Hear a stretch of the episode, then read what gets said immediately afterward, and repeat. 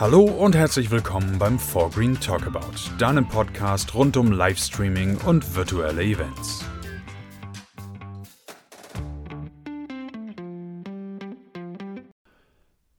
Herzlich willkommen beim 4Green Talkabout. Mein Name ist Tom und ich habe heute mit Michael Reischer, den Geschäftsführer von 4Green Event Media und Consulting, als virtuellen Gast im Studio. Hallo Micha. Hallo Tom. Micha, du bist ja unter anderem Produzent, Broadcaster und Coach für Livestreaming und WebTV und begleitest unsere Leser derzeit auf 4Green TV in einer Blogserie mit elementaren Tipps zur professionellen Film- und Videoproduktion. Wie ist es dazu gekommen? Also es fing eigentlich so mit äh, Corona an, als immer mehr Leute live gegangen sind, äh, Videokonferenzen gemacht haben und äh, wenn man das so ein bisschen länger betreibt, sieht man halt Dinge, die man definitiv besser machen kann. Und äh, es ist sehr schwierig, ja Leute ungefragt zu coachen. Das macht man ja eigentlich nicht. Ähm, aber es war mir ein Bedürfnis zu sagen, okay, man muss einfach mal über bestimmte Dinge reden, über Grundlagen, die ich zum Beispiel in meinem Videostudium, Videoproduzentenstudium gelernt habe, die die meisten Leute aber natürlich gar nicht wissen oder sich vielleicht auch gar nicht aneignen. Und deswegen dachte ich mir, okay, das, was ich so normalerweise in einem Live-Workshop mit zwei Tagen vermittle, äh, mache ich mal in eine kleine Serie und werde das mal übers Jahr gestreckt äh, online machen. Das bedeutet, dass uns jede Woche ein Blogartikel erwartet und wir die Artikel in regelmäßigen Abständen in unserem Podcast zusammenfassen.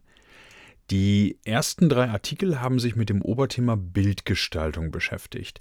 Magst du den Hörern das einfach etwas näher bringen, beziehungsweise wieso beginnen wir mit dem Thema Bildgestaltung? Das ist im Prinzip so die Grundlage für alles. Äh, wenn ich, ich habe auch überlegt, so was ist eigentlich das Spannendste? Spannend sind natürlich irgendwie Technikgeschichten, welche Kamera nehme ich oder welche Mikrofone nehme ich. Aber das nützt eigentlich alles nichts, wenn ich weiß, äh, wenn ich nicht vorher weiß, was mache ich damit und wie mache ich es damit, dann äh, ist das alles nachher für die Katz. Deswegen war das mir eigentlich wichtig, dass man damit anfängt.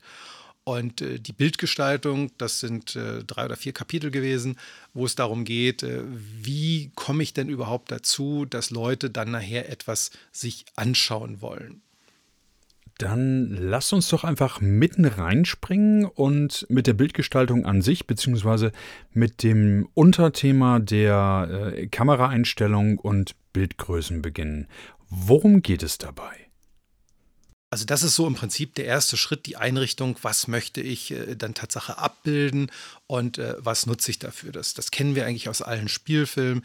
Wenn ich die gesamte Szene zeigen will, dann habe ich eine totale, das heißt, das Bild zeigt alles, äh, was, was in der Szene vorkommt, äh, aber noch keine Details. Und dann geht das halt weiter runter äh, mit halbnah, amerikanisch, nah, total, also ähm, äh, äh, Detail. Das sind so die verschiedenen Geschichten, die sich nacheinander aufbauen. Also im Prinzip gehe ich mit der Kamera von, von ganz weit weg immer näher ran, bis zum Schluss theoretisch ich nur die Augen sehe oder, oder ein paar Finger sehe, also wirklich die Details sehe. Und äh, da muss ich mir halt vorher Gedanken machen, was gibt es für Einstellungsgrößen, die sind klar, wie immer, es ist, es ist, eine Kreativwirtschaft, das ist alles nichts äh, Festgezogenes. Es gibt aber so halt klassische Einstellungen, die auch gut beschrieben sind. Das könnt ihr auch gerne bei, bei mir im Blog nachlesen, ähm, die so üblich vom, vom Film und vom Fernsehen kommen. Und äh, die man dann entsprechend kombiniert und äh, da auch äh, kleiner Tipp beim Schnitt, wenn, wenn ihr nicht live seid, sondern wirklich dann schneidet, äh, man schneidet eigentlich auch nicht eine Szene in der gleichen äh, Bilddarstellung, Bildgröße nacheinander, sondern wenn man von der Totale kommt, geht man in, in nah oder in halbnah. Das, was immer witzig ist, ist diese Frage mit der amerikanischen Einstellung, die dann kommt. Wo kommt das denn her? Und äh, das Tatsache kommt aus äh, den amerikanischen Westernfilmen, denn diese Einstellung geht so bis zum Knie, so dass man Tatsache bei den Western-Darstellern den Colt sehen kann und konnte. Wenn ich mich mit den Einstellungsvarianten beschäftigt habe, dann weiß ich ja nun noch nicht, wie ich sie letztendlich einsetzen soll. Gibt es eine Möglichkeit, wie ich mich mit der Materie vertraut machen oder noch besser, wie ich daran üben kann? Also wie immer probieren, probieren, probieren. Und je nachdem, was man für eine Kamera hat, hat man entweder ein, ein Zoom, ein, ein, ein äh, Zoom-Objektiv, äh, wenn ich beispielsweise eine Spiegelreflex oder eine Systemkamera habe, oder auch mit dem Smartphone kann ich zoomen. Oder wenn ich halt Festbrennweiten habe, das wird auch nochmal später, wenn wir zu Kameras kommen, äh, im Laufe des Jahres genauer erklärt, dann habe ich ähm, quasi verschiedene Einstellungen schon vorgegeben oder beim Zoom-Objektiv kann ich sie denn machen. Und dann setze ich mich einfach mal hin und gehe in den Park oder irgendwo hin und probiere einfach mal aus, wie wirkt das. Äh, das muss ich nicht auch immer gleich als Video machen, kann ich auch Fotos machen äh, und probiere das einfach alles mal aus und schaue, was für eine Wirkung habe ich. Und wenn ich dann irgendwie eine Story erzählen möchte und äh, die Mimik sehen möchte von jemandem, dann muss ich natürlich sehr nah ans Gesicht dran gehen, damit ich die Mimik auch reinbringen kann. Wenn ich einfach nur eine Szene zeigen, wo sich sich zwei Leute treffen, die irgendwie aufeinander zulaufen, dann kann ich auch natürlich in die Totale gehen. Also auch da viel, viel üben und, und anschauen und gucken, wie es wirkt, ist eigentlich immer die beste Empfehlung. Okay. Üben, üben, üben. Es soll ja angeblich auch noch kein Meister vom Himmel gefallen sein. Ähm, wenn ich mich recht erinnere, gehen wir nun zum Thema Perspektiven über. Was sind denn eigentlich Perspektiven? Also das ist im Prinzip dann die Kameraposition äh, in, in, in, Relation zu dem Objekt äh, mal angefangen. Ich kann die Kamera sag mal, auf den Boden legen und, und senkrecht nach oben äh, etwas filmen und gehe dann so schrittweise hoch, bis ich dann auf Augenhöhe bin mit der Kamera und gehe dann weiter hoch, bis ich dann, sage ich mal, aus der Vogelperspektive ähm, filmen kann, äh, beispielsweise mit einer Drohne. Und jede dieser Einstellungen hat eine gewisse Wirkung auf den Zuschauer nachher. Wenn ich von unten filme, also ich gucke praktisch von oben herab, dann kann das auf diesen Zuschauer Tatsache sehr herablassend wirken. Damit mache ich mich größer, mache mich mächtiger. Und umgekehrt, wenn ich so von oben filme, dann ist es alles so ein bisschen unterwürfiger, niedlicher. Das sind so die auf Instagram diese klassischen süßen Mädchenfotos mit dem Kussmund, die dann so von rechts oder links oben fotografiert werden. Das ist dann so ein bisschen, ja, unterwürfig süß. Ähm. Und das sind so diese Wirkungen, die ich damit erzielen kann. Und deswegen muss ich halt immer aufpassen, äh, in welche Höhe stelle ich die Kamera, wenn ich etwas filmen will. Und vielleicht kennst du das ja auch aus verschiedenen Videokonferenzen. Das ist immer so typisch, wenn die Leute einen Laptop haben, der steht auf dem Schreibtisch, dann äh, filmst du auch in der Regel immer von unten nach oben äh, und kannst Nasenlöcher sehen. Das ist natürlich dann etwas, was, was nicht so schön kommt. Deswegen ideal immer eigentlich in solchen Formaten auf Augenhöhe die Kamera zu haben. Dazu kann ich dann nur sagen, kalt erwischt. An der Perspektive meiner Kamera muss ich dann wohl noch arbeiten. Es hat sich allerdings auch noch nie jemand beschwert, dass ich immer nur von unten zu sehen bin. Aber zurück zum Thema. Gibt es denn bei den Perspektiven etwas, was ich falsch machen kann? Falsch, Tatsache, beim, ich glaube, beim Film äh, oder beim Livestream, man kann nie wirklich was falsch machen.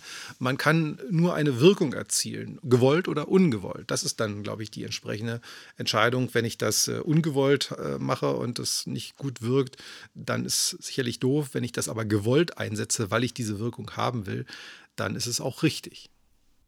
Normalerweise würde ich dich jetzt fragen, wie ich mich daran versuchen kann. Ich ahne allerdings, dass ich wieder sehr viel üben und probieren muss, richtig? Genau, ausprobieren, üben, gucken, wie die Wirkung ist. Ähm, das macht eigentlich immer das, das am besten aus. Ähm, da kann man am besten von lernen. Hervorragend. Dann haben wir jetzt im Bereich der Bildgestaltung noch ein letztes Thema, auf das du eingehen wirst. Und zwar geht es dabei um den goldenen Schnitt.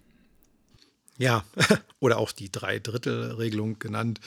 Ähm, das ist Tatsache das, äh, wo ich das Objekt abbilde. Viele denken ja immer so, okay, wenn ich jetzt, weiß ich, äh, eine Person fotografiere, das muss immer genau mittig sein.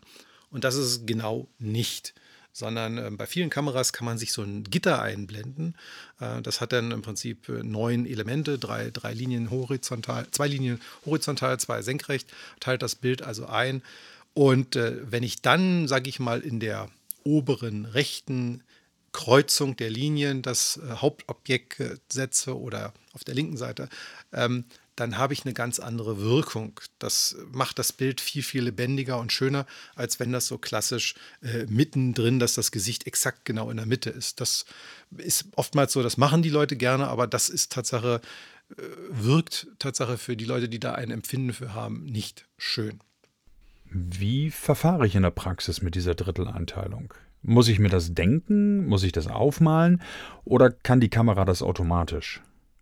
Also wie gesagt, wenn Kameras so ein Gitter einblenden können, dann geht das automatisch. Ansonsten äh, kann man da auch sehr schnell für ein Gefühl entwickeln. Ähm, Beispiel ist zum Beispiel, wenn man jetzt mal abends Nachrichten guckt in den öffentlichen rechtlichen Tagesschau oder ähm, heute Journal, dann siehst du auch dort, dass die Moderatoren in der Regel nicht zentral in der Mitte sind, sondern entweder links oder rechts äh, stehen und ähm, zwischen Kopf und ähm, Bildende oben ist auch nicht so viel Platz, sodass das äh, wirklich im oberen rechten äh, Drittel sich befindet. Vorteil ist auch natürlich dafür für solche Formate, ich kann dann auf der rechten oder linken Seite natürlich auch noch äh, Bilder, Texte oder ähnliches einblenden, wenn ich ein Livestreaming mache und äh, jemand was erzählt und vielleicht noch ein paar Folien dazu zeigen möchte, dann kann ich das natürlich auch genau in diesem Format machen und ich denke, die Frage, die dann auch wieder kommt, auch hier natürlich klar, übt, probiert es einfach mal aus, äh, stellt euch äh, in die verschiedenen Positionen, filmt euch oder wenn ihr einen Partner habt, äh, knipst den und probiert diese verschiedenen Settings aus und schaut euch das dann hinterher in Ruhe an, was am schönsten der Wirkung ist. Und vielleicht auch da noch einen kleinen Tipp für Leute, die Interviews aufnehmen äh, bei solchen Geschichten. Bitte nie aus dem Bild rausschauen, sondern immer in das Bild reinschauen. Ein sehr schöner Abschluss für das heutige Thema. Und wo wir gerade beim Reinschauen sind, das wird jetzt eine ganz platte Überleitung, wenn tatsächlich jemand reinschauen möchte, das heißt mehr wissen möchte, kann er oder sie dann einfach auf dich zugehen, beziehungsweise wie bist du erreichbar? also forgreen.tv, www.forgreen.tv ist unsere Webseite. Dort sind äh, in dem Bereich Blog, äh, das, was wir eben gerade gesprochen haben, ist das alles nochmal zum Nachlesen. Und dort sind auch die Kontaktdaten äh, aufgelistet, wie ihr mich erreichen könnt. Und wenn jemand sagt, Mensch, ähm, ich will das gar nicht so alles selber ausprobieren, ich brauche da mal ein bisschen Anleitung. Wir machen jetzt auch in Corona-Zeiten Online-Workshops. Das ist dann so auf einen halben Tag bis Tag, je nachdem, wie groß der Umfang sein soll, ähm, ist das äh, zusammengedampft, sodass ich dann äh, euch anhand von ein paar Folien erklären kann, wie das gesamte Konzept funktioniert. Und das geht dann über das, was wir dieses Jahr praktisch auch nochmal als Blogbeitrag natürlich raushauen. Und äh, wenn vielleicht äh, das Thema Corona und Kontaktbeschränkung wieder ein wenig gelockert ist, dann können wir auch sicherlich wieder klassische Workshops anbieten. Und dort ist auch ein großer Teil halt üben, weil die Theorie alleine ähm, ist schön, aber Filme machen, Livestreamings passiert Tatsache beim Doing, also machen, machen, tun und üben und nicht nur Theorie. Klasse. Micha, ich bedanke mich für das interessante Gespräch und freue mich auf unsere nächste Podcast-Folge, denn dort dreht sich dann alles um das Thema Beleuchtung. Das heißt, dass wir uns in Kürze wieder treffen und wieder ein spannendes Thema im Podcast haben, über das ich mich gerne mit dir unterhalten möchte. Sehr gerne. Vielen Dank fürs Interview. Immer wieder gerne, Micha. Bis bald.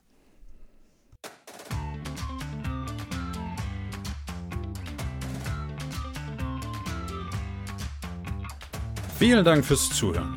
Wir hoffen, dass wieder etwas Spannendes für dich dabei war. Und vergiss bitte nie, Sharing is Caring. Wenn dir also gefällt, was du hörst, teile es gern auf deinen Social Media Kanälen. Beste Grüße, dein Team vom 4Green Talkabout.